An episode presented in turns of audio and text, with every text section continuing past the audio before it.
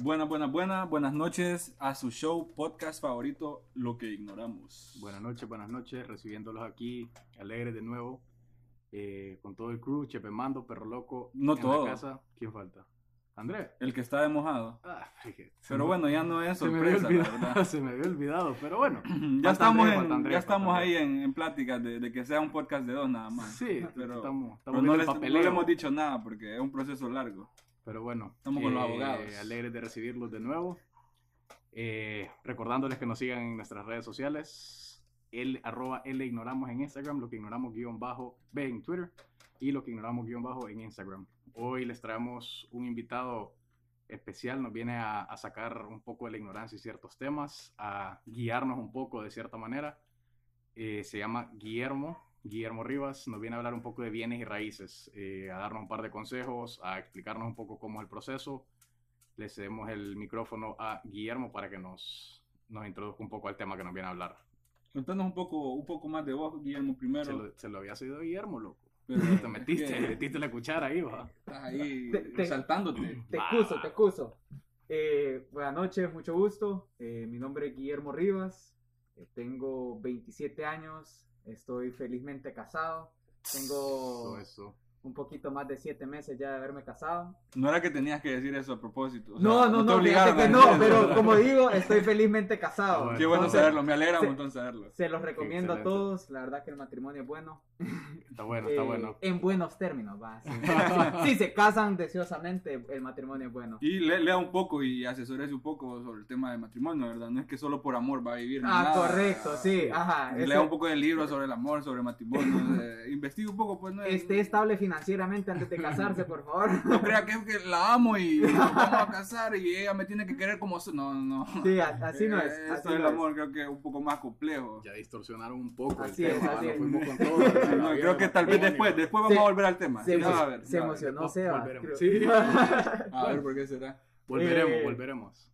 Bueno, tengo, como mencionaba, 27 años, eh, soy cristiano, eh, trabajo ahorita en Partner Hero y de igual manera llevo un poco más de dos años trabajando en el negocio de bienes raíces. Con- Contando, ¿qué, qué estudiaste? ¿Qué, qué estu- saliste del colegio y la U que estudiaste? Yo Bueno, estudié ingeniería, no, ingeniería no, es que empecé estudiando ingeniería en biomédica ah, ok. y terminé sacando licenciatura en marketing y negocios internacionales. Bueno, como le cambio. Exagerado. man. ¿Y eso de qué se debió ese cambio de carrera de, de ingeniería a licenciatura en mercadeo? Fíjate que yo creo que el mercadeo era como mi carrera por mi personalidad, pero eh, mi papá es ingeniero y no es que mi papá me forzó a estudiar una ingeniería, sino que creo que el mismo sesgo de que yo toda mi vida vi que mi papá era ingeniero, entonces siempre me imaginé a mí mismo como un ingeniero. Entonces cuando iba a estudiar, eh, cuando iba a decir que estudiar, eh, una licenciatura no era como una opción. Y cuando empecé a estudiar ingeniería fue como, no, la verdad que me gustan más las ventas, me gusta más el negocio. Sí, Entonces, hiciste al decidí- final lo que vos querías Es hacer. correcto, sí. Decidí cambiarme. Entonces, estás estudiando mercadotecnia. ¿En qué momento entras al negocio de los bienes y raíces? ¿Entraste graduado a los bienes raíces o mientras estudiabas? ¿Hace cuánto te graduaste? Yo me gradué, ¿cuándo me gradué? En 2000 gra- no, no, no grabamos ningún año. 2018 me gradué yo. 2018. No, no grabamos ningún año. Sí, 2018. Eh, yo entré al negocio de los bienes raíces un poquito después de graduado. Fíjate que entré, eh, yo me gradué, empecé trabajando en una empresa, después una constructora, pues eh, fui a una entrevista, porque ustedes saben que cuando uno recién se gradúa, eh, mete currículum Lo por que todos lados. caiga. Lo que caiga. Uno lo que quiere es chambi que caiga ese pistillo recién graduado. Correcto, correcto. Entonces empecé trabajando en, en una imprenta y como llevaba como un mes y medio, me llamaron de otra, de una constructora y yo no iba a tomar el trabajo. Y el señor me rogó y me rogó y tomé el trabajo al final y así fue como eh, ellos tenían, era una constructora que tenía que construir un edificio y, y querían apoyo en el área de las ventas. Entonces ahí fue que me metí al negocio de los bienes raíces. Mi mamá trabaja en bienes raíces. Bueno, cuando yo entré tenía como seis años de estar trabajando en bienes raíces. Ella. ella Ok. ella. eh, y. Ah, bueno, mi mamá tenía como seis años de, haber, de, de estar trabajando. Entonces, gracias a- al apoyo de ella, fue que decidí entrar con él. Estuve un tiempo con él, pero la verdad que no me salía. ¿No Porque... lograste vender el apartamento? No, fíjate. Bueno, todavía no. Es, es más, no se han vendido todavía. pues. Ah, ok. Bueno, Porque- no, no es que, no es que ahí fue... No, no, no es que fue mi culpa, no es que fue mi culpa, sino que era un proyecto bastante difícil de, de vender. Bueno, como mencionaba, hasta, hasta ahorita no se ha vendido. Eh, pero eso me, me ayudó, me dio como ese paso a entrar al mundo de bienes raíces y pues con Qué- el qué apoyo. buen mío- reto, una primera experiencia, sí. Sí, fíjate. Sí, sí, sí, fíjate. Fue, fue, eh, pues estu- est- estuve poco, la verdad. Estuve poco, pero eso me ayudó a entrar al negocio. O sea, pues ya después me puse a platicar con mi mamá un poco y fue como, no, mejor me voy a independizar. Porque en ese trabajo yo estaba atado a solo vender y solo enfocarme en ese proyecto específico. En cambio, cuando vos trabajas ya independiente, pues tenés todo el mercado a, a- a- a tus manos. Pues. O, o sea que esto de bienes y raíces no es un trabajo común de 8 a 5 que trabajas para, para, para un cliente X. Ahorita, vos. Ahorita, ahorita no, no, no, yo no trabajo, no trabajo, o sea, si yo no vendo o no alquilo, no, no recibo dinero, pues, o sea, si yo me quedo en mi casa acostado todo el día, no recibo un dinero, pues. Pero tenés esa, esa libertad, pues, de, de- hacer una- otras cosas. Correcto, correcto. Bueno, digamos, yo ahorita, eh, yo, debido a la pandemia, agarré un trabajo, entonces eh, estoy trabajando, tengo un trabajo a tiempo completo y yo después de que salgo del trabajo me dedico a bienes raíces. Ah, ok. Entonces, Guille, te salí de ahí, no logras vender el apartamento lastimosamente. Te salí de ahí y ¿cómo fue tu inicio ya como independiente, agente de bienes y raíces? O sea, ya te vos saltaste de buscando. un solo de, de eso a independiente. De- Correcto, de esa- sí. ok. Vos sentiste que, que- que encontraste algo que te gustaba en, en esto de las bienes y raíces y pues decidiste que, que querías probarlo por tu cuenta. Correcto, sí. Fíjate que fue una, una cosa así como. No es como que le voy a decir, ay, como que amor a primera vista y que. Este es mi sueño Ajá, cinco años. Este es mi sueño de toda la vida. no tan que- romántico como tu matrimonio. Correcto, Ah. no tan romántico como el matrimonio, sí. Pero eh, fue, fue cuestión de necesidad, el- en el sentido de que, o sea, prefería, no quería estar atado porque tampoco es como que yo tenía un mule salario, porque gran parte de ese salario dependía de que yo vendiera, pues. Sí. Y, y si, si, no, si no puedes vender, eh, pues no, no estaba generando el ingreso que yo deseaba. Entonces eh, me salgo, pero gracias a Dios tengo la plataforma, que, que ha sido una bendición para mí, que mi mamá ya llevaba tiempo en el negocio. Entonces, eh, eso, como ustedes saben, contactos, Sí. eh, no solo aquí, sino que en cualquier parte del mundo, si ustedes tienen contactos, eh, es una bendición. Eh, entonces, Fue un gran impulso, me imagino, fue para un gran inicio. impulso porque me ayudó a, eh, más que todo en el área de poderme contactar con otros agentes, porque el negocio de bienes raíces vos trabajas bastante con otras personas. Eh, No tiene que haber, me imagino que no tiene que haber tanto celo y tanto, tanto ahí, porque se necesitan, pues. se, nece- se necesitan. Fíjate que sí, es, eso eh, es, bien, es bien importante en la parte del negocio, la confianza entre colegas. Eh, y, muchas veces, gracias a Dios, yo no he tenido ninguna mala experiencia, pero sí sé que un montón de personas han tenido malas experiencias, mi mamá incluida. Pero eh, una parte del negocio es, eh, es trabajar con otras personas es, eh, y, y creo que mucho más que otros rubros, porque digamos, yo tengo una propiedad y vos tenés un cliente que anda buscando una propiedad como la mía, a mí me conviene vender que tu cliente me compre la propiedad a mí. Entonces ahí, lo que digamos, en el, en el área, en la parte de la comisión, lo que hacemos es que... Se la dividen. Mi timita, pues. Entonces, sí. sí hay bastante, o sea, definitivamente yo no es como que me dedico, hay algunas cuantas personas que sí se dedican así a trabajar inde- independientes, pero tu nivel de trabajo eh, y el nivel de la capacidad de vender que vas a tener si trabajas con otras personas se, se incrementa exponencialmente, pues. O sea, Sí. con el, el- el costo de eso es lo que sacrificamos de tu, de tu comisión, De- pero es algo que en tu caso, vos, a, tu, a tu criterio vale la pena, pues, o Eh, sea, eh, es que ponerlo así, o sea, pre- si vos te pones en el rollo de que vos querés vender, solo vos lo que vos querés vender, tus probabilidades de poder vender se reducen a lo que vos puedes hacer. En cambio, si vos tenés eh, 20 otras personas con las que trabajás, que ellos, digamos, vos tenés una propiedad, tal vez más adelante creo que vamos a hablar un, un- poquito, tal vez ahon- Sí. un poquito en el tema ahorita.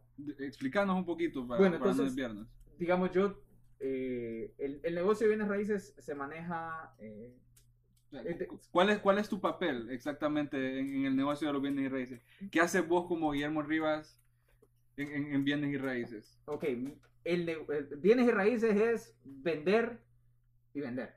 O sea, Sí. es, es un contacto entre una persona que está interesada en comprar y una persona que está interesada en vender. O sea, o alquilar. De, de- de la misma manera. Así como es como cualquier negocio de ventas.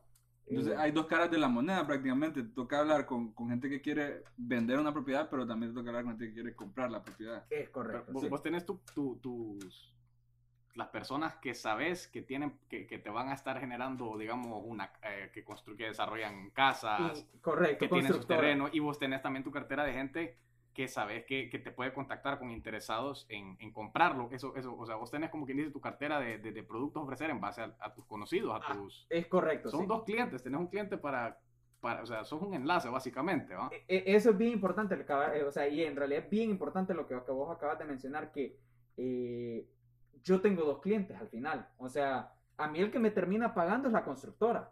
Sí, Porque a mí el cliente, o sea, vos me vas a buscar a mí para comprar una propiedad, pero vos, una vez cerras el trato, vos no me vas a venir y me vas a soltar billete adicional a mí. vos te, el- vos te perdés, te desentendés. O pues sea, ya, yo ya me- quedé clavo de otro. Correcto. O sea, yo, o sea, yo te doy un servicio vos, pero a mí al final el que me está pagando es la constructora. Entonces, esa relación que yo manejo con la constructora es bien importante. Y por eso es que tengo que venderle para poder mantener una buena relación con ellos. Entiendo. Eh, digamos- Entonces, digamos que yo soy un constructor y estoy haciendo una casa. ¿Qué hago? ok, eh, en, ese, en ese momento nos contactamos, nos sentamos a platicar, establecemos eh, un poco de los términos que nosotros manejamos eh, en cuanto Me a la- la comisión. una- ¿Se puede revelar aquí públicamente el, el porcentaje de comisión?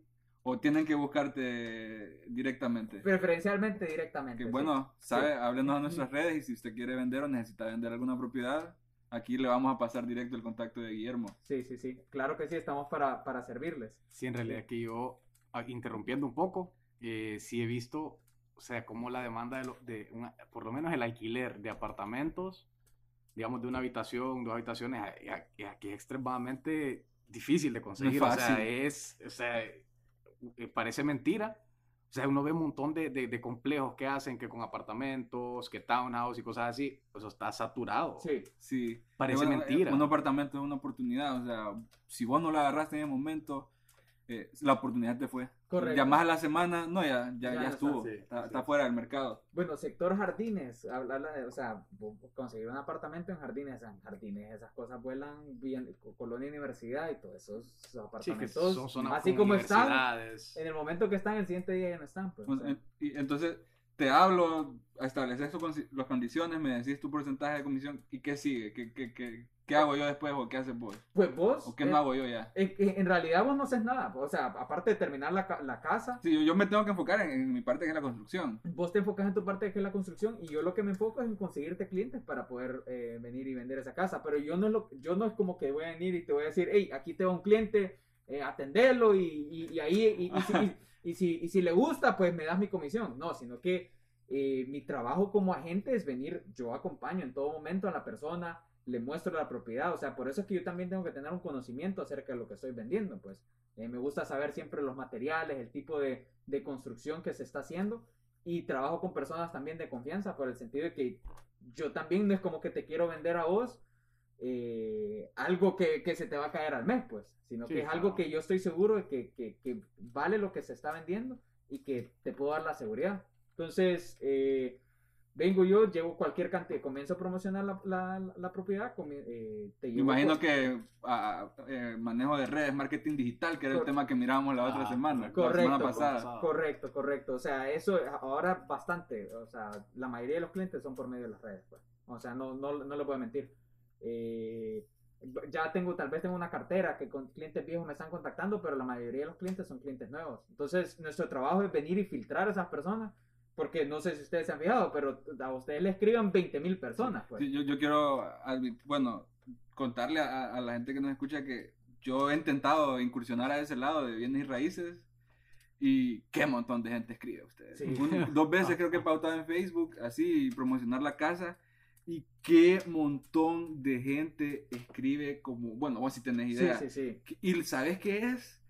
Lo más tedioso, que te escriben 100 en un día y tal vez uno va a armar una reunión. Y no Sí. es que te va a comprar la casa. Sí, tal vez sí. uno quiere ir a verla, ¿verdad? Sí, sí, sí. Y, y posiblemente te cancele porque de, de, de 10 que tal vez logras agendar, te cancelan 5. Sí, es difícil, o sea, no, no es que, no, es, no es que es fácil, pues no es que Sí. cualquiera puede venir y meterse, ah, yo, yo la vendo, yo, yo, yo puedo. No, sí, sí, sí. no. Yo, yo trataba. La, suda- la sangraste, La sangraste. sangré, la sufrí. Y terminé consiguiendo una gente. de raíces. caíste, en, caíste en eso, en lo que quisiste ahorrarte. Eh, no es fácil. Pensé de Sí. verdad que iba a ser más fácil y no, no, es bien No, difícil. Bueno, segmento y- de y- confesiones aquí, Sebastián, confesando Sí, que, Lo intenté y sí lo quiero volver a intentar, que pero ya él- conociendo un poco más la estructura. se te quiso saltar, te, quiso me- me saltar, quiere, quiso ir sobre, quiso ir sobre No, vos. no, pero sí, esa vez para la casa sí le leí todo, lastimosamente eh, fue otra persona la que la logró vender porque no es fácil, o sea, vos No. la, la, la mandás a ver, la lleva, lleva gente, lleva gente, y que, que llevaste 20 con que la compre uno, vos lo celebrás. Es que en realidad es bastante paciencia. bastante Es paciencia. bastante paciencia. Y eso que vos mencionás, porque es que vos vas con las personas y que sí, me encanta. Y, ¿Cuántas y- te dejan en, "Ay, me encanta, Ajá, es fijo, y solo sí. voy a hablar una vez más al banco, Sí, y uno sí, queda ahí con la expectativa y no, ni es- contestan cuando uno le, hey, ¿cómo lo pensó? ¿Qué le dio el banco? No, no, no, es, es- es bastante paciencia, es bastante... Y me da risa que eso que mencionas, te, te concretas la cita con uno y ese uno cuando vas a la cita llega dos horas tarde. También hay que ser bien paciente hasta en eso, hasta, en- hasta en soportar. Que, o sea, vos, ellos no ven la seriedad y también la necesidad o las ganas o el entusiasmo que le está Es poniendo uno a la, a la inversión que tenés pues. ahí, pues, O que sea, estás esperando. La, la voy a ir a ver, tal vez no, ando tranquilo en mi tiempo, es un domingo, mire que tuve que ir a almorzar, voy a llegar tarde y, y vos cómo le vas a decir, ¿Qué te- ¿cómo lo vas a, a regañar por no ser puntual? Sí. Es tu cliente. Es tu cliente, vos querés que esa casa se venda, vos tenés, ay, no se preocupe, esas cosas pasan. Sí, en la paciencia en todo sentido. No, te, te toca, a mí me ha tocado esperar gente o más de una hora o, y es horrible. o. Te cancelan cuando ya estás ahí. Ah, eso es otro. Ajá, y, y a veces no es que te queda cerca de donde vivís o donde estabas, sino que te tenés que ir al otro lado de la ciudad. Pero es, Son es- gajes del es- oficio. es- son gajes del oficio, exactamente, así como vos decís. O sea, son- Entonces ya nos hablaste de la parte de la gente que quiere vender, pero ahora viene la parte de la gente que quiere comprar. Entonces, primero quisiera saber un poquito qué es lo que está de moda ahorita, qué es lo que la gente ahorita en esos tiempos está buscando. En estilo, en estilo digamos, de, de, de construcción que percibís vos. Pues el estilo minimalista se está manejando bastante. Está de moda, O sea, está bien de moda. Eh, hay nuevos proyectos, digamos, como eh, Ciudad, Ciudad Maya, que no te permiten estilo minimalista. Jaraguá también. Jaraguá. Solo, solo estilo minimalista te permite. Ajá, Jaraguá es diferente, solo estilo minimalista te permiten, digamos, pero Ciudad Maya solo te permite, esti- Ah, te permite estilo colonial. No ellos, sabía. ahí- ellos, o sea, tienen su, su regla y no, vos no puedes construir minimalista ahí, Sí. sino que tiene que eh, seguir los estándares que ellos ya tienen eh, predeterminados. Pero la mayoría de la gente está, está buscando bastante estilo minimalista. eh, los townhouse, eh, con todo y todo, a pesar de que a un montón de gente no, no se termina de convencer. ¿Qué, pero qué- qué es un con- eh, para, para alguien que lo ignore, ¿qué, qué es un townhouse un townhouse Casa de o, pueblo. o como o como duplex ajá, sí, o, o duplex Townhouse. Gracias. es una- es una casa en la el chiste montaña. de abuelo de la noche. Es una Tenía ca- que tirarlo. No, estuvo bueno, estuvo- hoy estuvo bueno. es una casa en la montaña no esa broma Eh, un townhouse o duplex que se le podría decir son prácticamente dos casas pegadas o sea vos agarras un terreno y construís dos casas Y lo que lo separa es una pared. lo que lo separa es una pared pero ah, o sea están pegadas pues las casas o sea no, no sé nunca he no sé- construido, nunca no sé de qué manera podría ponerlo, Sí. pero sí, las casas están, comparten una pared, las casas. No es prácticamente es como que su, ca- su casa tuviera un espejo y pegada a su casa es una casa idéntica, pero literal, no es que a- a- en el siguiente terreno, no, literal, en su, a, a través de su pared está la pared del vecino. Ah, Es yo, correcto. yo, yo Es quiero poner un correcto, cuadro sí. y se me pasa, y se me pasa la broca, Sí. le sale al otro le lado. sale al otro lado. Ok. Bueno, Sí, no tan así va, pero Pero he escuchado que se están, han estado en auge últimamente. Han estado en auge. Y es que la ventaja del, del townhouse bo, es que es más barato. O sí, sea, porque, el- bueno, el, el que la vende está viendo que en un terreno pudo hacer dos cosas. Entonces sí pues- tiene que, sí tiene que apaciguar prácticamente el costo de terreno. correcto. Y vos como comprador también, o sea, eh, más adelante creo que vamos a ver un, un poco de los precios, pero comprar una casa no es barato, pues. Para o sea, y- y creo que todos aquí lo sabemos, o sea. Entonces, eh, vos como comprador estás buscando unas opciones baratas. La ventaja de este es que uno te sale más barato y se aprovecha mejor el terreno. Porque sí, si vos puedes construir dos casas en ese mismo terreno, pero te va a quedar un pasillo en un lado que te va a ser inservible. Sí, en cambio, claro. cuando tenés un tajo, sí, tenés la otra casa pegada lado, no te vas a dar cuenta que tenés una casa al otro lado pegada porque te acostumbras. Sí, si, no va- hace, si, el, si el vecino no hace mucho relajo, no pone música rock todas las noches, pero, reggaetón. pero igual, bueno, vos que sabes de ingeniería, o sea, las casas están es como que vives en un apartamento, o sea, un apartamento bien hecho, con una Sí, buena... tiene que ponerle un- también una buena ahí como aislante, tiene que usar un buen bloque ahí para que, para que no se pase tanto el sonido. Correcto, correcto.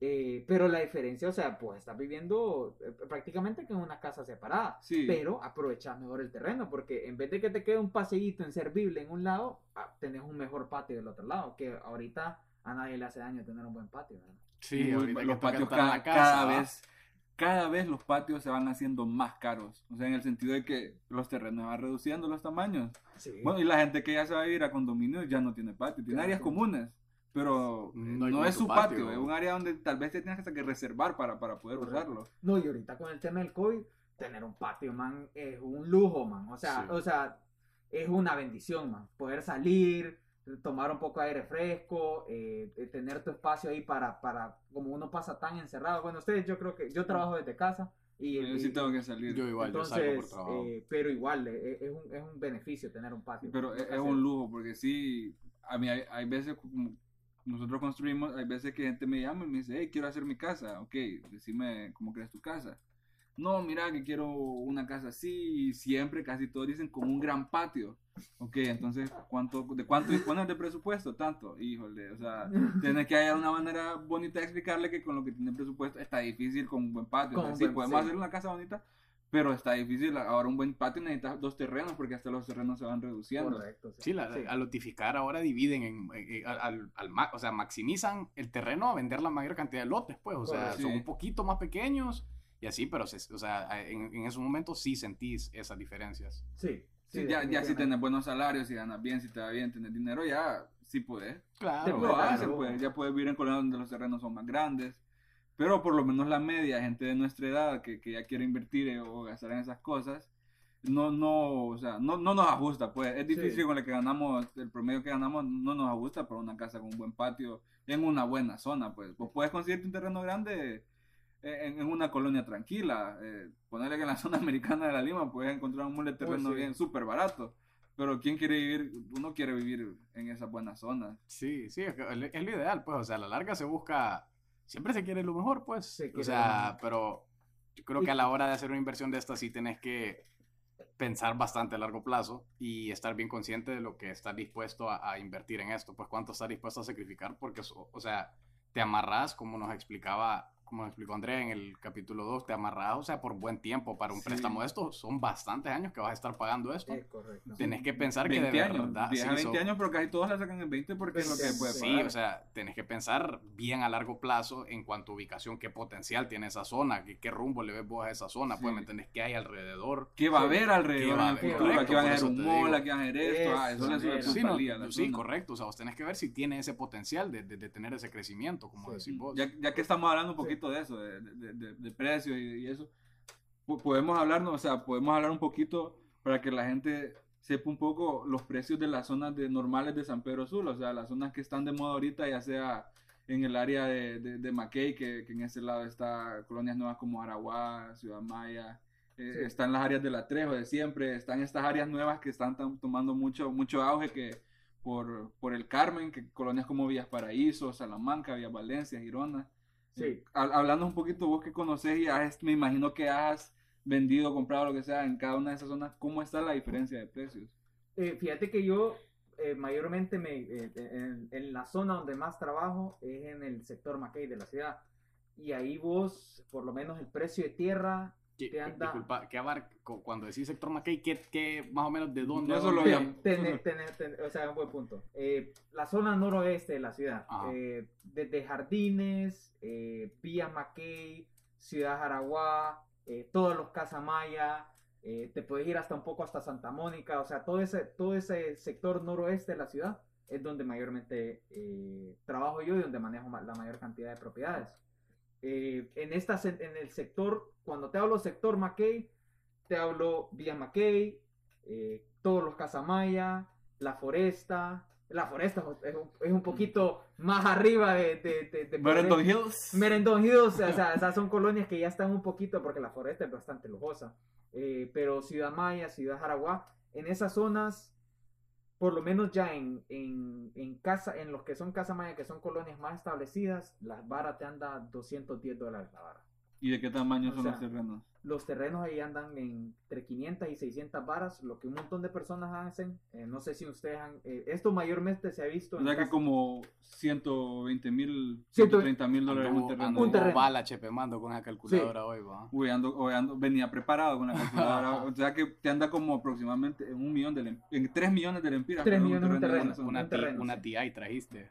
Que es esa gran calculadora. que No, no, es la calculadora reloj, los casos. Ah. es la calculadora deseando. No escuché el sonidito ahí atrás del Ah, micrófono. Ahí está. Vieran, vieran una, una computadora atrás, o sea, para, para calcular Para eso. hacer, eh, Sí, para- ¿no? solo para esta matemática. Venga, ya la una de las de. Sacó una hoja de Excel y todo. Sí, para- Loco, ¿Qué puedo hacer si para eso es lo que era el presupuesto del ey, deja de criticar el presupuesto. No, programa, solo loco. digo que, que ahí podemos subir un poquito ahí para Vaya. una, una calculadora. Vaya, vaya. Le vamos, a, Apuntado, vamos a apuntar ahí. en- Apuntar en la pizarra número 3, In- Chepe Mando, in- por favor. inversiones del, del, del podcast. Sí, hablando de hay, que, inversiones, hay que pues. invertir, pues, correcto. Hay que invertir. Bueno, bueno disculpa, disculpa la, la interrupción ahí. bo. No, no Retomemos un poco. Entonces, Pero- 3 millones de lempiras, un Sí, terreno en el, sí, en el sí, sector sí. McKay que, que abarque esas colonias. Y que que son solo lujosas, tenés o sea, son el terreno. bonitas. Solo es el terreno. O sea, Es- ahí, ahí es como quien dice, ahora la casa, ¿va? Sí, es que no les voy a mentir, o sea, es caro. O Es sea, caro. esa zona es bien cara. O sea, eh, uno tiene, tiene, tenés que tener el poder adquisitivo para poder eh, comprar en esa zona. Pero lo que están haciendo un montón de constructoras y si ustedes, ah, no sé si han, se han cruzado por Casa Maya 3, Casa Maya 4, donde Poco. más, se- donde más Que es difícil que te dejen entrar también, ¿verdad? Sí, eso es cierto. Eso es cierto. Pero es una de las cosas por las cuales vos pagás. Exacto.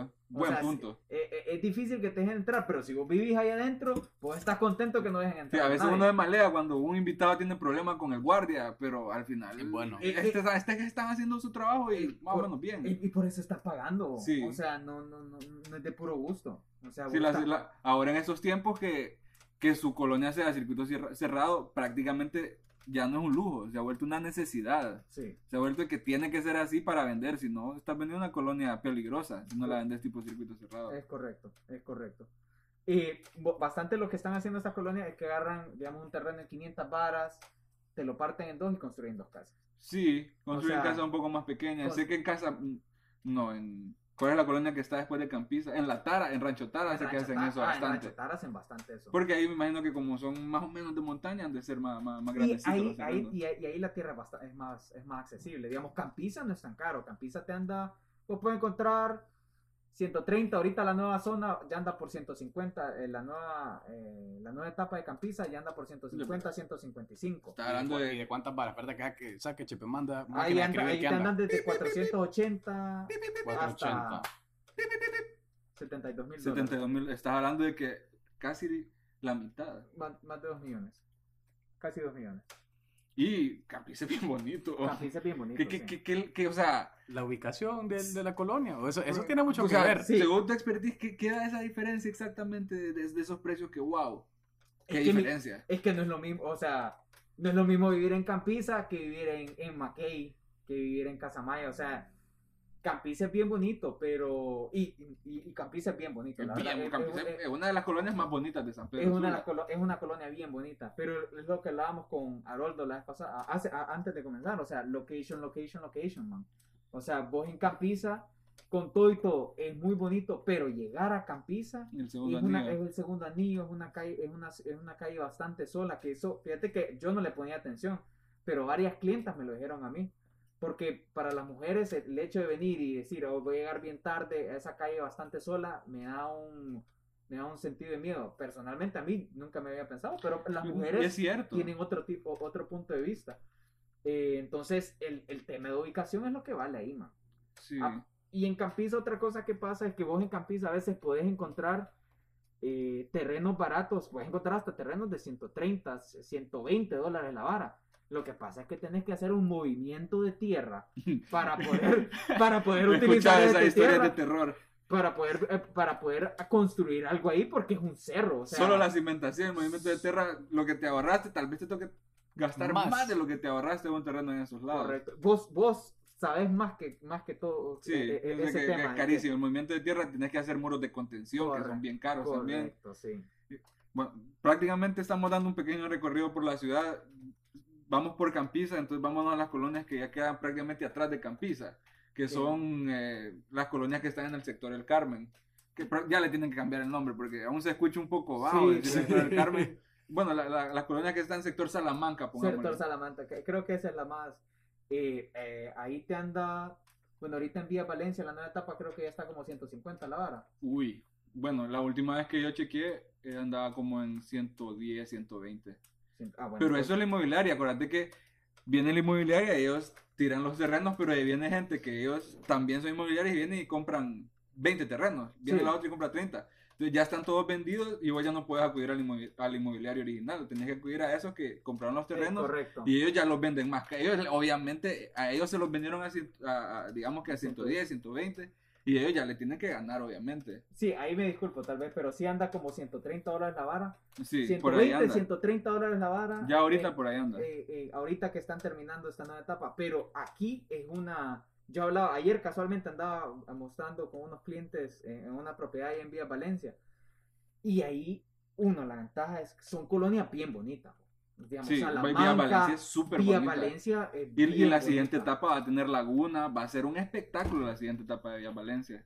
Ay, y todas las colonias que están ahí, vos vas en ese camino, o sea, en, en vos doblás en Salamanca y toda esa calle que va hasta Villa Valencia, hay un montón de colonias que son bonitas, Y- hay casas bonitas. Y son- están antes Vías Paraíso, está Mallorca, si te vas para un poco al lado están las originales, la mera, la, la que empezó casi todo fue Naranjo, los Naranjos. Ajá. Y está Toledo, entonces han agarrado, han acaparado una buena, una buena eh, parte eh, del sector. es una buena parte del sector y son, o sea, es una buena zona para vivir. Un montón de gente sí se queja que, que el, el tema del tráfico el- el- Es solo. es solo, pero como yo hablaba ayer con unos, con, con, con, con- con esos clientes, o sea, eso eventualmente va a empezar a reventar, bo. Sí, O sea, ahí de re- cuando menos acordés vas a tener plazas, vas a tener supermercados. van a va- hacerle, yo van sé a que ampliar esa calle más que fijo, la van a la ampliar. van a hacer bulevar. la van a hacer bulevar. Y van a hacer una, se supone, ¿verdad? Está en los planes municipales una, una calle alterna que va a dar como por Campiza, el puente que está atrás de Campiza, y te Mm. va a dar como por eh, Paseo a la Fuente. Sí.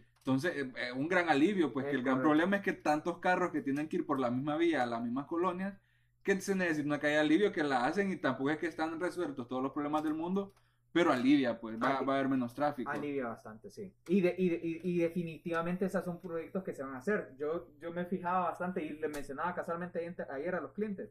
O sea, vos miras el sector eh, vía Mackay, alrededor, miras el Boulevard Mackay. Antes no había nada Antes ahí. no- bueno, Nova fue, antes ir a Nova, Era era, calle de tierra, era calle de tierra, era bien lejos y era El, el que iba es porque te quería, te quería, de verdad quería ir a ver. No era tan lejos tampoco. Viera. Uy, una residencial bonita desde siempre, loco. Llegar era otros 20 pesos. Pero sí, era la historia, que era calle de tierra y hasta asa- historias de asaltos en Sí, aquellos años. no, pues. y ahorita, y bueno, era están por bastante terminar solo. el Es- es- bulevar. esa ese segundo, el Boulevard Mackay era bien solo. Sí. ¿Quién iba a pensar que esa zona ahora iba a ser una de las zonas más de más plusvalía y de más estatus? Y más cotizada. y más man, de toda la cotizada. ciudad. Más Sí. cotizada. O sea, si, si, si vos querés vivir en una zona residencial, si vos tenés dinero y querés vivir en una zona residencial donde tus hijos puedan salir a caminar, que puedan ir a jugar al parque y todo, pues te vas al sector Mackay, o sea, cualquiera de las casas mayas, Villas Mackay. Lo que pasa con Villas Mackay es que ya no hay, eh, ya no hay terrenos, Sí. pero Nova, eh, to- la foresta, la foresta es un espectáculo. Jaraguá o sea, que Jaraguá, Va como a medio camino. pues, Ciudad, ¿no? Ma- Ciudad Maya, a mí me encanta Ciudad Maya. Y ahí, poner que antes de Jaraguá, todos esos terrenos eventualmente van a ser colonias. Y solo es que el dueño no lo ha desarrollado. Correcto. Y todo eso va a seguir creciendo. O sea, toda esa, toda esa zona va a seguir creciendo. Y con este, el bulevar, cuando lo terminen, eso va a ser un espectáculo. Va a ser belleza. Va a ser un Cambio total. Cómo va a aliviar el tráfico y muchas Uh, cosas en bulevar. Y, Y- le va a subir la plusvalía a los terrenos que ya existen. Es Así correcto, es correcto. Y eso es lo que hablamos. O sea, vos- eh, nosotros estamos viendo es- ese desarrollo ahorita en Vías Mackay. Hace, yo, personalmente yo he vivido en Vías Mackay toda mi vida, pero yo tengo 27 años. O sea, desde hace 27 años vengo viviendo eh, Sí, ahí. O sea, de los cuando- primeros, de las primeras. de pues, las primeras pioneras casas, que- de las primeras personas que vivíamos ahí. Y, y es una, una diferencia en desarrollo ahorita, en los últimos años. Sí. Todas las plazas que han construido en ese bulevar. Los últimos Sí. cinco años han sido Uh, exagerados. Una cantidad. Diez, yo digo que inversión. 10. Sí. 10. Sí, el- el- sí, viene, viene, un porque viene de, de un poco más atrás. Altia. es Desde que Alte ahí, ayudó, bastante. Panorama, que siempre Sí. queda por ese sector. Panorama, panorama, sí. Sí, pero bueno, Bueno, entonces, al- al- el punto es que al final, eso que va a terminar, va a terminar sucediendo en este sector de Bueno, Vía Valencia. en ese sector de Vía Salamanca. Valencia, digamos, un terreno que hace cinco años, cuando la colonia empezaba, empezaba su segunda etapa, valía, ¿qué? 90 dólares. Ahorita vos lo puedes vender en lo que ya dijimos, 130. 130, 130. Es una ganancia bien grande por vara, es un Sí, terreno de correcto. 300 varas, entonces, si, si, si la, o sea, tiene que ver dónde va a comprar, porque si le mira proyección, potencial a futuro esa colonia, usted sepa que usted compra ese terreno hoy y en tres años, cuatro años, su terreno va a valer mucho más, o sea, es una inversión y mucha gente se hace millonaria a puro bienes y raíces. Ah, puro bien, raíz. Hizo una casita, le fue bien, con ese dinero hizo dos, le fue mejor, con ese dinero hizo cuatro, y, ahí- y así empiezan mucha gente que ahora te hace 20 casas, 30 Sí. casas, colonias enteras, empezaron con una, con dos, pero es un negocio que da ganancias tan altas si lo sabes hacer y si le, si le encontrás valor a las cosas, pues que te, te puede hacer crecer de una manera exponencial bien rápida. Sí. Rápido, años, o sea. Bueno, rápido, años. usted sabe que para hacerse rico en, seis meses usted tiene que hacer otras cosas, ¿verdad? Sí. Pero lo hace rico que eh, eh, hay otros negocios que no te dan esa rapidez, esa rapidez de Sí. flujo, esa rapidez de ganancia o de crecimiento. Sí, Sí, y- y- es, clave es clave saber manejarlo, definitivamente. Sí, uno tiene que tener un, un- un tipo de control de riesgo, pero es una inversión, o sea, que ustedes vayan a comprar un terreno en esta zona, solo es de ver el lugar y vos vas a saber de que aquí a, a un año eso ya va a valer más. Y en general, bienes y raíces, casi donde sea, pero no donde sea. Si usted va a comprar a Jerusalén, llegan los magreros y se apropian de su terreno, lo perdió. Sí. Pero una inversión de bienes y raíces en un lugar con proyección, usted casi nunca va a perder. No, no, no va a O sea, perder, sí. Siempre usted lo puede vender posiblemente tres semanas después y le puede ganar. Correcto. Sí, mi papá le pasó eso hace años, que una vez compró unos terrenos en la Luisiana y no pudieron mantenerlos, solo tuvieron unos cuantos meses, pero siempre al final los vendieron y le ganaron. Es que Eh, es, una, es, una, es un negocio bien generoso. es correcto, es correcto. Es, es de, es de saber dónde invertir. eh, No es fácil, ¿verdad? Claro, y, y lo que pasa es que también hay que tener el billete para invertir, pues, porque uno puede decir invertir en bienes raíces, pero nadie Sí, no tiene es- 50 mil, 100 mil, 2 millones de lempiras que, que, que- que no tengas nada haciendo con ellos, pues, que Sí, lo tengas guardado sí. en el banco. Pues. Sí, hay gente que ahorra años, pues años y años para poder hacer una inversión de esas, pero la hacen y después siguen, o sea, el camino ya, ya Sí, se fue La tomando. mayoría del tiempo es con préstamos, Ya. pues ese tipo de inversiones es, Sí, es- ah, es con, es con apoyo sí. de un préstamo. A- Ahorraron que cinco años para poder agarrar la, La prima, prima, ajá. piden el préstamo, la venden, le fue bien y Sí. Pero, pero, o sea, si usted ahorra, si usted se, se mete, la- se pone las pilas en eso de ahorrar, no gastar tanto, tengo que hacer esa inversión, la, la hace, pues. Sí, Y puede hacer algo bien o sea, generoso. es- es bien posible, o sea, se hace, es lo que se hace, pues, o sea, la verdad es que no hacerlo es, es por un descuido, por X o Y motivo, es que alguien, o sea, que se deja de hacer eso, o por situaciones de la vida, va fuera de las manos de las personas, pero es lo normal, pues, o sea, venir a hacer ese ahorro y es un paso que, se, que, que es necesario dar. Es correcto. Y es importante ahorrar. Es importantísimo ahorrar. Es bien importante ahorrar. No chavos. gaste todo su dinero, o sea, Sí. es bon- yo sé que es bonito viajar, Sí. es bonito ir a los mejores restaurantes, es bonito divertirse, pero créame que lo que usted gaste ahorita, cuando lo necesite en 10 años, cuando ya tenga responsabilidades, y se va a acordar de todo lo que gastó en viajes, Sí. de todo lo que gastó en, en- en Sí. ir a comer, de todo lo que gastó en bebida, entonces mejor ahorre porque lo puede invertir o lo puede sacar de apuros en, en 10 años todo lo que ahorró. Es- pues. Sección es- de puteadas. por Sección de- Sebastián. No, sí, Sección de de vida. concientización de la gente, concientización de la gente. consejos de vida. sí. Consejos de vida por Sebastián Figueroa. Sí, importantísimo. Ok, bueno, rápidamente, nada más avanzando un poco en la ciudad, otra zona famosa en San Pedro, tipo La Trejo, ¿cómo andan ahí? Porque Uh, fíjate que en La Trejo, ¿cómo andan los precios en La Trejo? Yo tengo un interrogante en La Trejo. eh, fíjate que el atrejo varía bastante. Depende, es que el atrejo ya es más comercial, bo. o sea, si, si es un- o sea, Pero en las partes donde hay casas, es que en La Trejo hay unas mansiones. Es que es que es La que Trejo es raro porque es carísimo, pero no es casi no hay circuito no cerrado hay en La Trejo. Pero cerrado. siento que el estatus histórico de La Trejo es lo que le da el precio a la, a la, a la colonia, Es- sí, al sector, al- porque es- es un gran sector, La Trejo, Juan Lindo, todo eso. Es, es, es lo que vos acabas de decir, porque igual, uno, casi no hay terrenos. Eh, yo tuve un terreno hace, o sea, por la por Altamira, eh, a- ahí puedes encontrar cuánto, espérate, yo tenía un terreno en, se lo voy a sacar, era un terreno de 540 varas, Ya que saque la máquina de escribir, Sebastián. sí. Escucha ahí, apagué la calculadora y no creas que no, no me enciende. bueno, Entonces ahorita Guille está haciendo la, la matemática. Te anda, te anda como en 170 dólares la vara en Altamira, eh, en, esa, en esa zona que es un poco más, pero digamos ya la Trejo, aparte que no hay terrenos, si vos vas a comprar una casa, como decís vos, normalmente son mansiones grandes, eh, pero te anda por 200 dólares, 220 dólares la Siempre vara. cara. Sí, siempre es caro.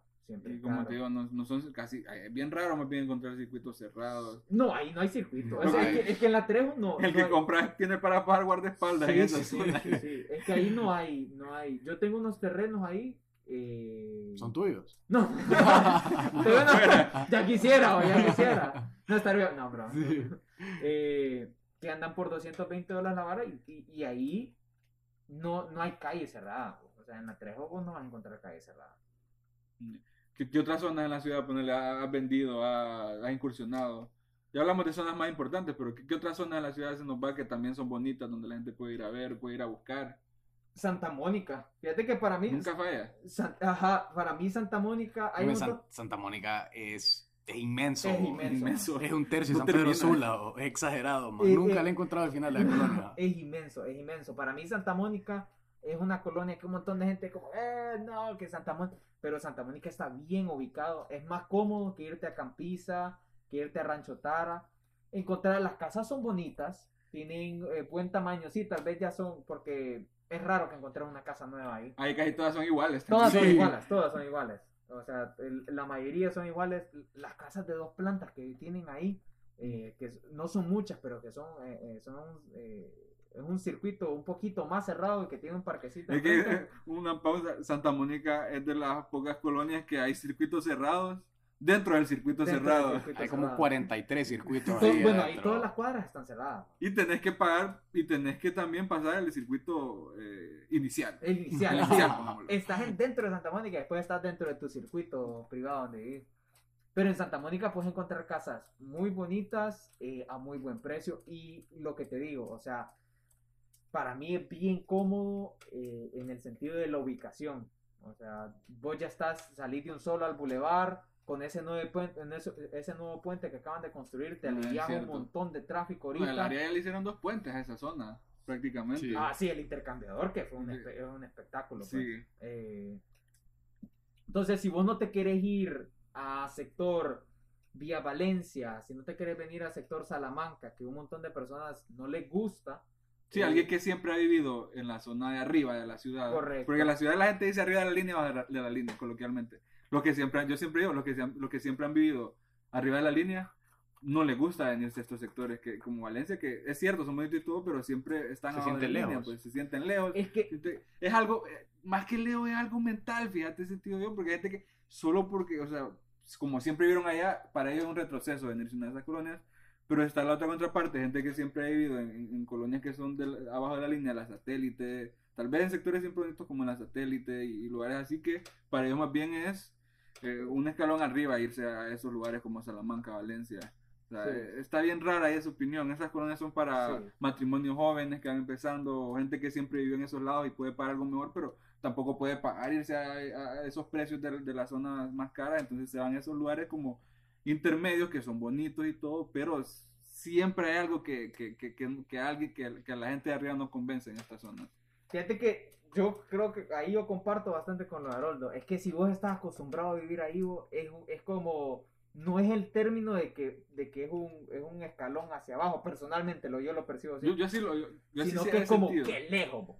o sea, Sí. Es súper lejos. Sí, y sea, todo lo que Pero has hecho, o sea- todo lo que haces, lo que acostumbras y todo, ya lo tenés cerca, o sea, Sí. Pero fíjate que al final, o sea, no es tan lejos. O sea, depende de la a hora. vos te toma, eso sí, pero a una buena hora, yo estoy seguro que vos te venís más rápido a esta zona de Valencia desde, tu- desde Nova que ir a La Trejo. Sí, depende de la hora. Y el segundo anillo que, que, que también. No, pero para la gente de la Trejo es el hecho de tener los centros No, ya la gente comerciales. de La Trejo, No, la Trejo- si la viviera en La Trejo- Trejo jamás me moría. Sí, Exacto, a eso voy yo. Que ya, te- ya sabes que ahí tenés, a di- a diez- en 10 minutos vos llegas a cualquier necesidad de cualquier tipo. Sí, imagínate, de tener- todo. si vivía en La Trejo, tener el Sirimo, bueno, ¿qué no tenés ahí? pues? Exacto, Fíjate o sea, que- está- estás a 10 minutos de todo. Hablando de colonias así, por la Trejo, colonias bonitas, cerradas dentro de, la- de- de- en ese sector, el Pedregal y el Potosí. Ah, bueno, que esas son de las primeras colonias cerradas y en su momento eran las colonias top de los top, ¿verdad? Bueno, es que vos entras al Pedregal, loco, y solo mansiones. Son bo. mansiones. El que vivía ahí, bueno, entras- aún pues son los ricos y famosos. Sí, vos entras al Pedregal y son mansiones las que hay ahí. Sí. Ento- Entonces, bueno, ya, ya, ya visitamos un poco prácticamente la zona, las zonas conocidas de, de la ciudad que, que se venden, que, que se vende bastante o se alquila bastante, se invierte bastante en temas de viviendas, condominios, alquileres. Entonces, contando ya la parte del cliente entonces, eh, en unos cuantos pasos, digamos, viene Haroldo y quiere comprar una casa, ¿él qué tiene que hacer? Ok, eh, pues primero te contactas conmigo. Tenés que comprar conmigo. pues. Sí, obvio. Eh, a mí de las primeras cosas que me gusta hacer es preaprobarte en el banco. Entonces, una preaprobación en el banco es prácticamente me das, me das tu número de identidad, eh, tu salario, tu ingreso, y eso se lo paso a un agente del banco de, de nuestra confianza. Y ella me dice, sí, es la prueba para una casa de 2.5 millones, 3 millones. Ellos ahí, el banco tiene un historial de tu récord crediticio. Entonces el banco sabe Lo vimos en, en el capítulo, lo vimos que al banco no le puede mentir. Correcto, correcto. O sea, ellos desde un principio, ellos te pueden hacer una preaprobación rápida en el sentido de que eh, si ellos ya ven cuánta deuda tenés, si no tenés deuda, si tenés un buen récord y si aplicas para un Y de ahí préstamo. va a ver si usted es buena paga o es mala paga. Y si usted Correcto. es mala paga, todo el mundo va a ver usted es mala Correcto, paga. correcto. No sea mala paga. Sí, o sea, no le vas a poder mentir al banco. Un banco no te va a prestar si sos mala paga. Jamás. Eh, de ahí, de- de- después de eso, eh, pues buscamos propiedades que están dentro de tu rango. Una vez ya encontrás una propiedad que está, eh, que te gusta, que es lo que querés, entonces eh, primero se, se reserva la propiedad. Vos puedes dar, lo, ideal es un 10% de prima, que es lo que te exige el banco. Pero vos puedes, un montón de personas te, dan, te, te- te permiten reservar la propiedad por, el, por, el- por mientras vos inicias el proceso en el banco y sale el proceso del banco de un 5%. Entonces vos puedes reservar la propiedad, digamos, ya hablar con el propietario, es decir, ok, yo le voy a dar aquí el 5% de esta propiedad, que eso al propietario le da confianza, de decir, ok, esta persona va en serio, yo ya no le ofrezco ni le vendo esta propiedad a nadie más. Entonces ya con, esa, con ese 5% por ciento de, ven- de, de- De de- reserva.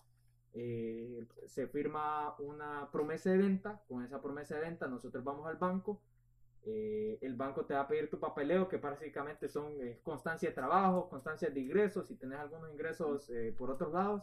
que usted demuestre que puede pagar. que usted demuestre que puede pagar. El banco lo único que quiere es que vos tengas estabilidad laboral y que puedas pagar. Y el banco ya sabe, ¿verdad? Solo que necesita sus documentos. Correcto, ne- necesita lo, o sea, ellos Que cuando te prueban la honestidad también. Correcto, Sí. correcto, correcto, correcto. Eh, de ahí, eh, pues se entregan todos los documentos de la propiedad al banco, eh, las escrituras, todo lo demás. Eh, una vez el banco te aprueba el préstamo, vos terminas de pagar el otro 5% al dueño, el banco desembolsa directamente al, al- dueño y vos ya, y el banco pues se queda con tu, tu propiedad, se, se hace el traspaso, eh, la propiedad queda hipotecada, como lo mencionaron en la, Sí. en la propiedad anterior. Entonces, o sea, la propiedad en ese momento es del banco, pero ya es tuya. pues. Es- en, en teoría. Y- pero me confundí un poco en ese caso donde vos venís y le das ese 5% al cliente, vos de tu bolsa, digamos, como cliente, Ajá.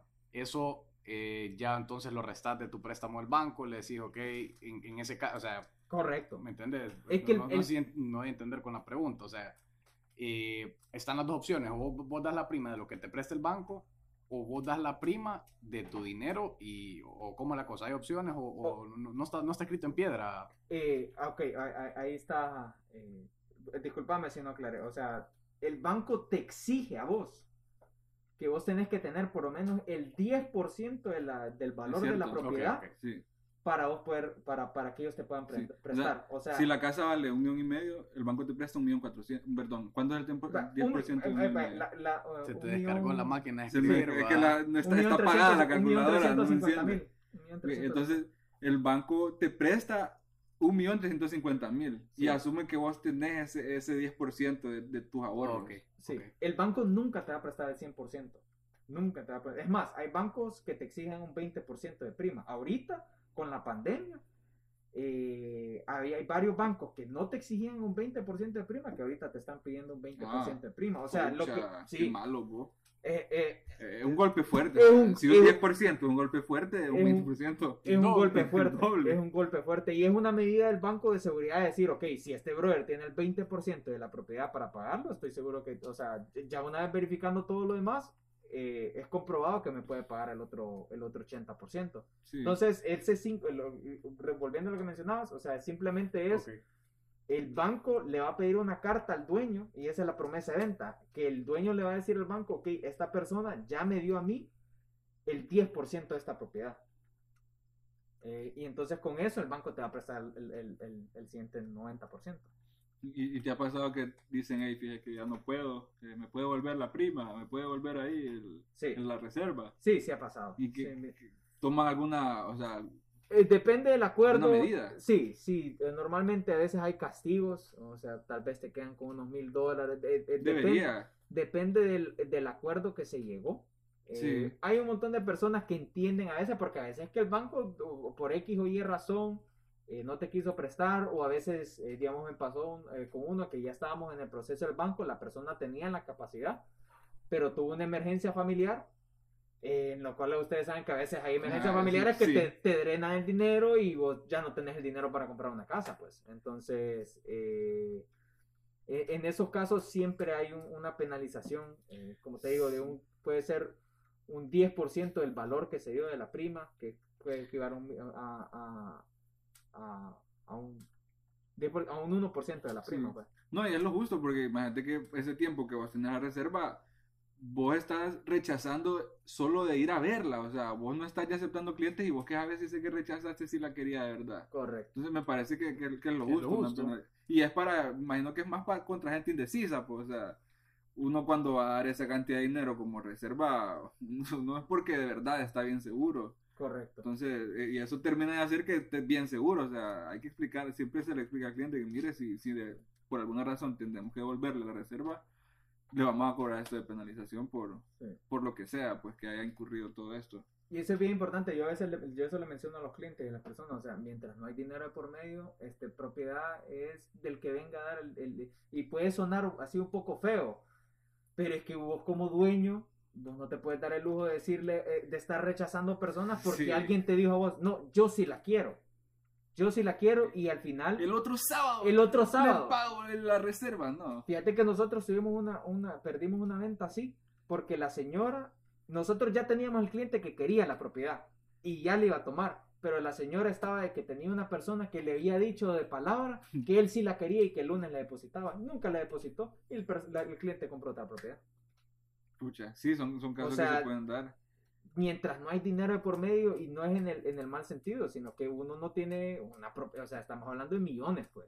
O sea, vos no puedes confiar que alguien te va a decir sí. No es lo mismo que comprarte una taza, pues. Sí, esas son inversiones bien fuertes y no, no las hace cualquiera. o sea, Correcto. No es cualquiera el que, el que compra una casa, el que compra un condominio. Y ya, entonces ya hablaste de la parte de las ventas, que, que, y ya en la parte de los alquileres, quiero alquilar yo, ¿qué hago?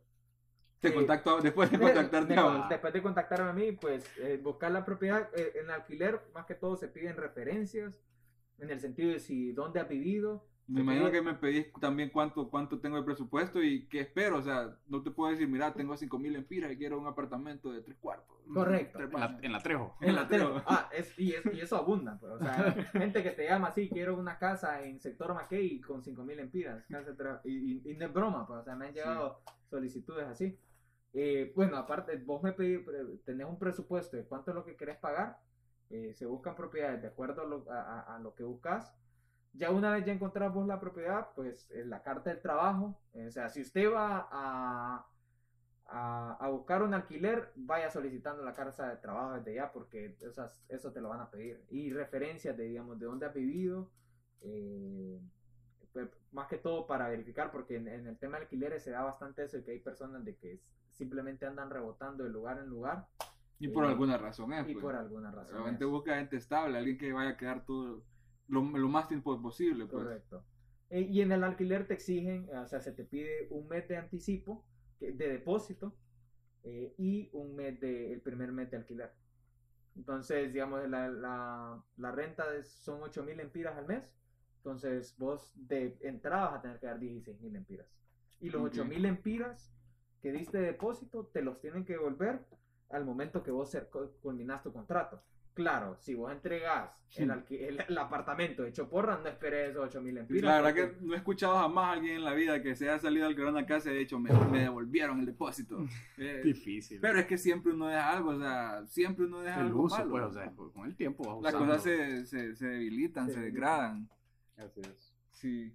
Bueno, entonces, ya gracias por hablarnos bastante. La verdad que sí hablamos bastante en el tema de bienes y raíces. De los, me, me gustó bastante saber de todos los sectores de, conocidos de San Sí, Pedro eso, Sula. eso es bien, bien importante saberlo, porque por ahí empezás. O sea, cuando, cuando ya sabes con cuánto contás, ahí voy a decir, ok, puedo optar a ese no, sector McKay no es una opción Sí, para no mí. es una opción, pero no Me tengo que ir a, a sector Salamanca, como lo nombramos oficialmente Sí. aquí en lo que ignoramos. Sí.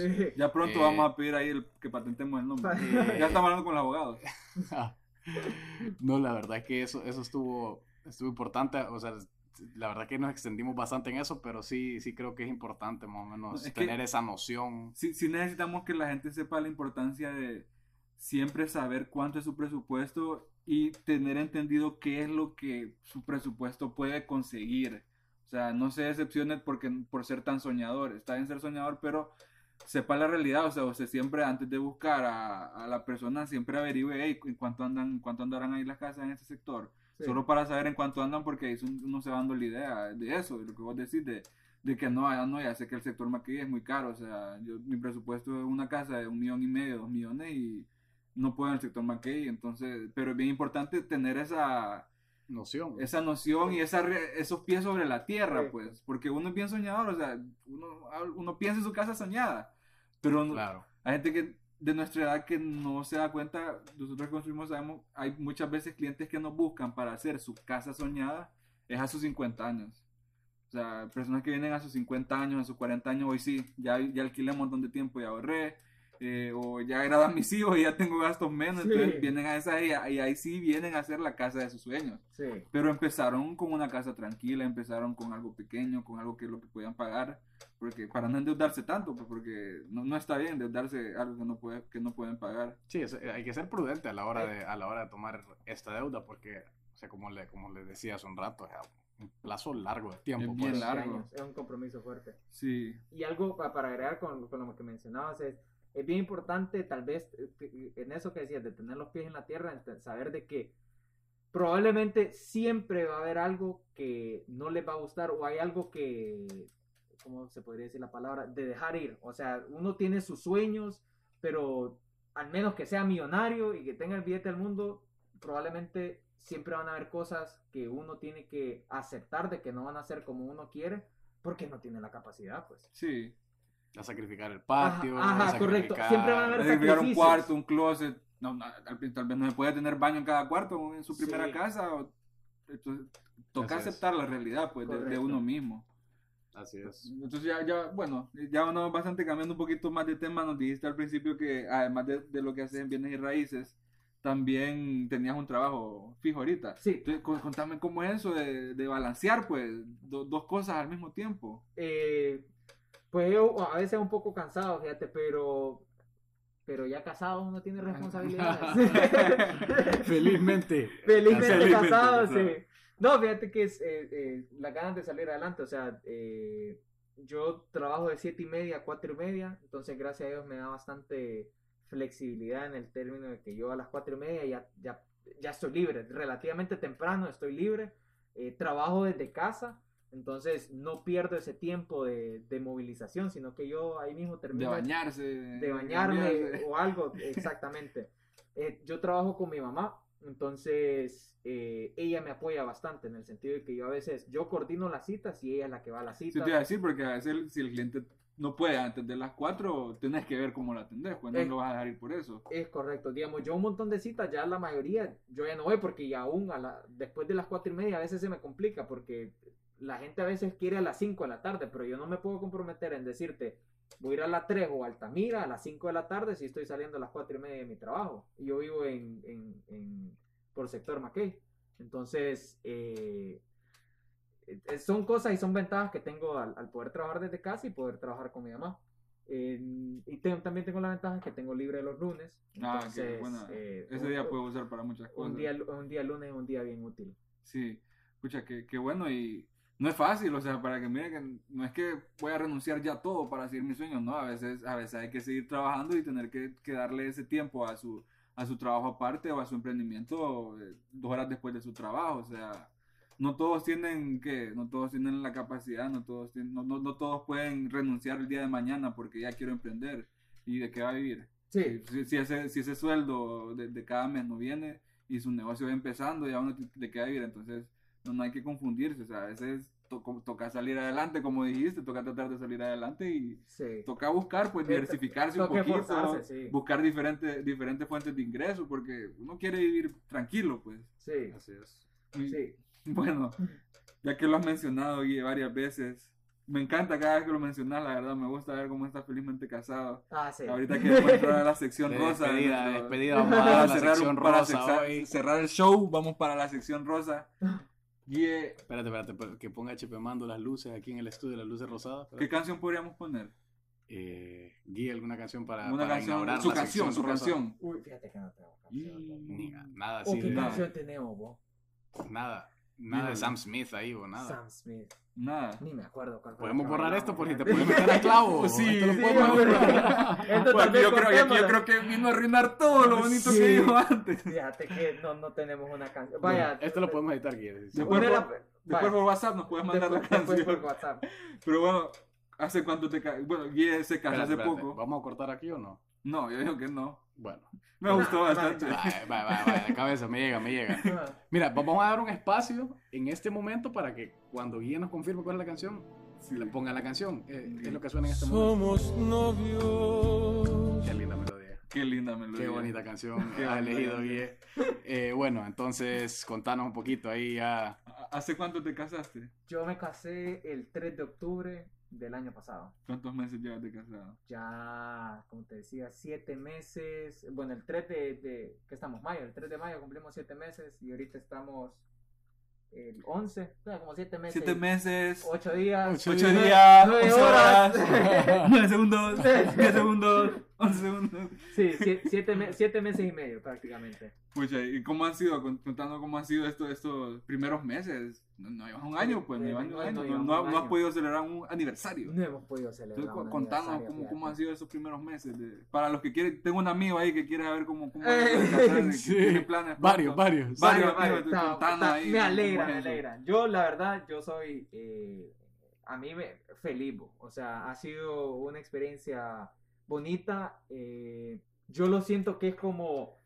Es como avanzar en la vida, no sé si me entendés, como ese siguiente paso de, de- porque ya aquí ya todos somos adultos, pues, o sea, Sí. a pesar de que a veces uno se siente Chepe- chaval Chepemando todo, no, Chepemando no está es en niño. adulto. Bueno, está eh, eh, Eh, No es tan adulto, no es tan niño porque no se puede poner a trabajar niños. Ah, ok. Ya, ya, ya tiene 18. Es un, es un adulto joven. Es un adulto Bien joven. joven. es un adulto joven, pero ya es como ese siguiente paso en, en, en, en, en la vida. Sí, eh, Eh, salir de una comodidad que posiblemente no te deja avanzar. uy, sí, fíjate que sí, o sea, es, es, es un cambio total. No sé si ustedes ya han vivido solo, yo nunca había vivido solo, entonces siempre había vivido en la casa de mis papás. Es, es una diferencia en el sentido de que vos ahora te tenés, bueno, te tenés que preocupar por el cable, por la luz, por el alquiler, por absolutamente todos los gastos. Ya, yo le he sentido como que el dinero ya se convierte en una preocupación eh, en mi vida, no en el mal sentido, eh, pero sí es como una motivación para salir adelante, es un impulso.